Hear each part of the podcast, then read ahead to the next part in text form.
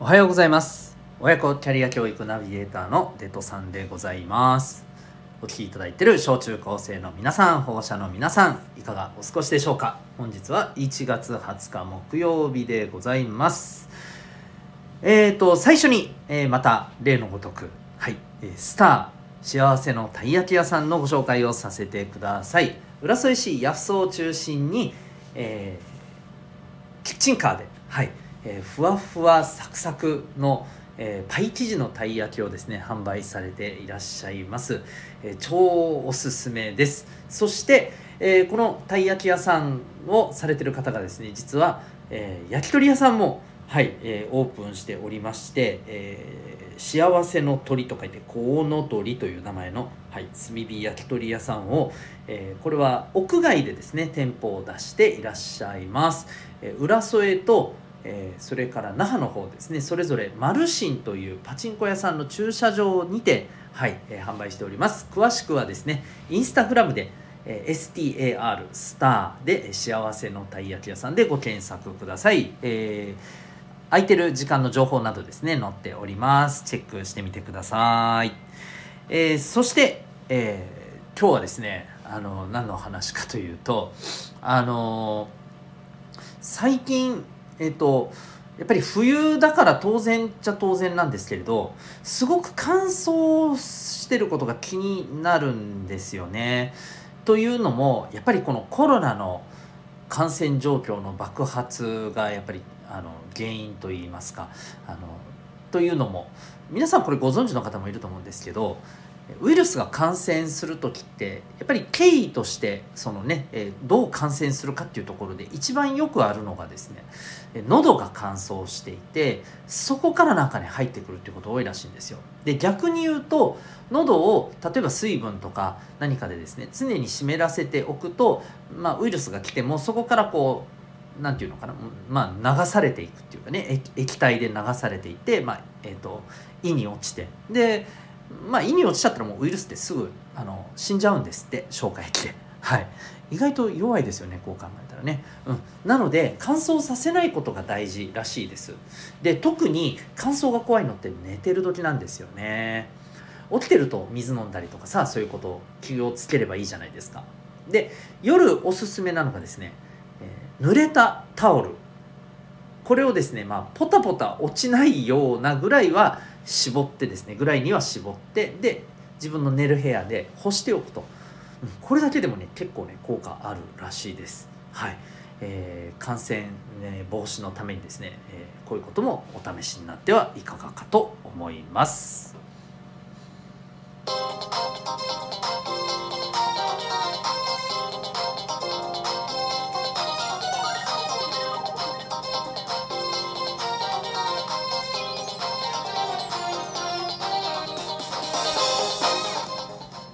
皆さん日々行動してますか？小中高生の生きる力ジオオープニングの時間がやってまいりました、えお相手は私強みをコーチングで伸ばす親子キャリア教育ナビゲーターのテトさんです。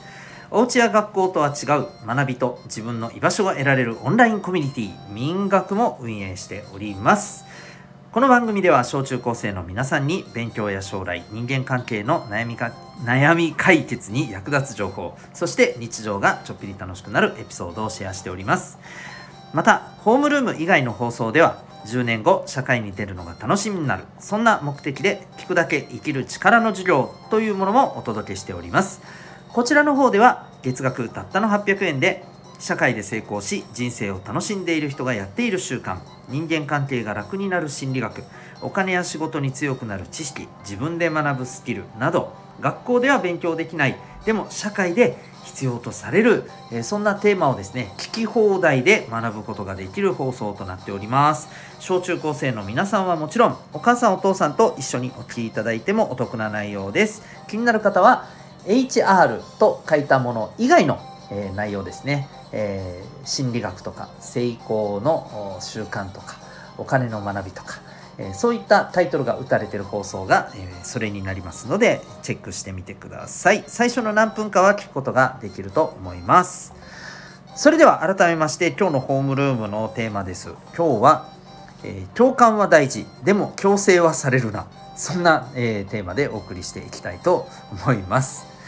えっと共感する、えー、これすごくコミュニケーションをまああの良くしていくために大事です。えーとまあ、共感って何っていう 人がいるかもしれないですね。えー、漢字で「共に感じる」というふうに書きますね。はい、共感です。で、えー、まあ、どういうものかというと えっとこの相手のまあ、言っていること相手の気持ちに対してああなるほどそうなんだねっていうふうに、えー、その気持ちを感じて、えー、そういうことなんだっていうふうにね、まあ、理解を示すというふうな感覚で、えー、捉えてもらえたらいいのかなと思います。まあ、これが共感ということでこれがやっぱりできる方って相手からするとですね、えー、自分の話を聞いてくれる人だなこの人は自分をきちんとまあ認めて受け止めてくれる人だな。そういうふうにね、えー、感じられる。うそういうふうにまあ、あの相手からね感じられる、はい、わけなんですね。だから共感ができる人っていうのは、まあ、基本的にはえー、周りから、まあ、その好かれる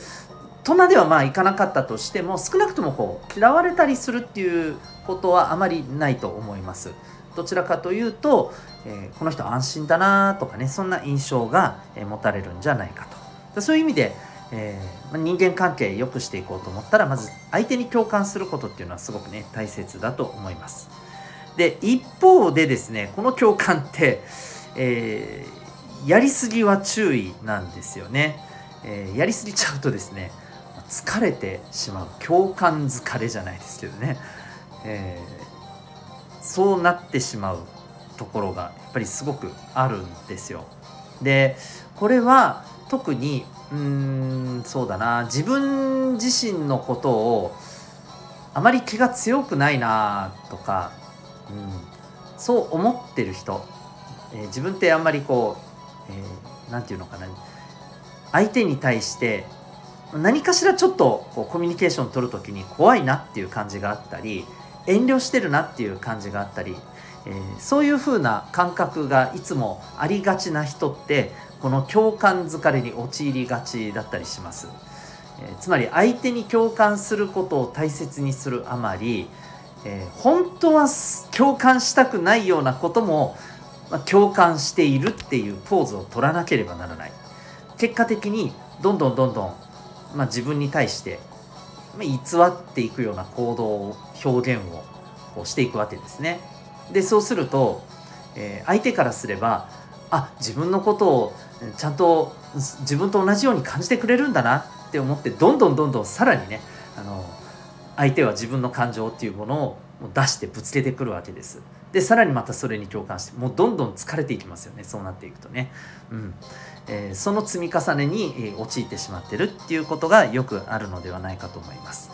まあそんな自分に対してねもう嫌気がさしてしまったり、えー、何も言えない自分に対して、まあ、ものすごくなんか嫌だなっていうもう本当に自己嫌悪とか自己否定のね、え気持ちに陥ってしまったり、えすることもあるんじゃないかと思います。今聞いてる方でも、えー、似たような感覚をもしかしたら感じていらっしゃる人もいるかもしれません。で、えー、やっぱりですねここがすごくあの気をつけないといけないところなんですけれどそれってあなた自身のためにもなってないけども実は相手のためにもなってないんですよ。わかります？なぜかというと本当にあなたがえー、共感しようと思えないようなことまで共感してるポーズを取るっていうことはある意味相手に対して嘘ついてるっていうことなんですよね。相手に対して誠実じゃないってことなんですよ。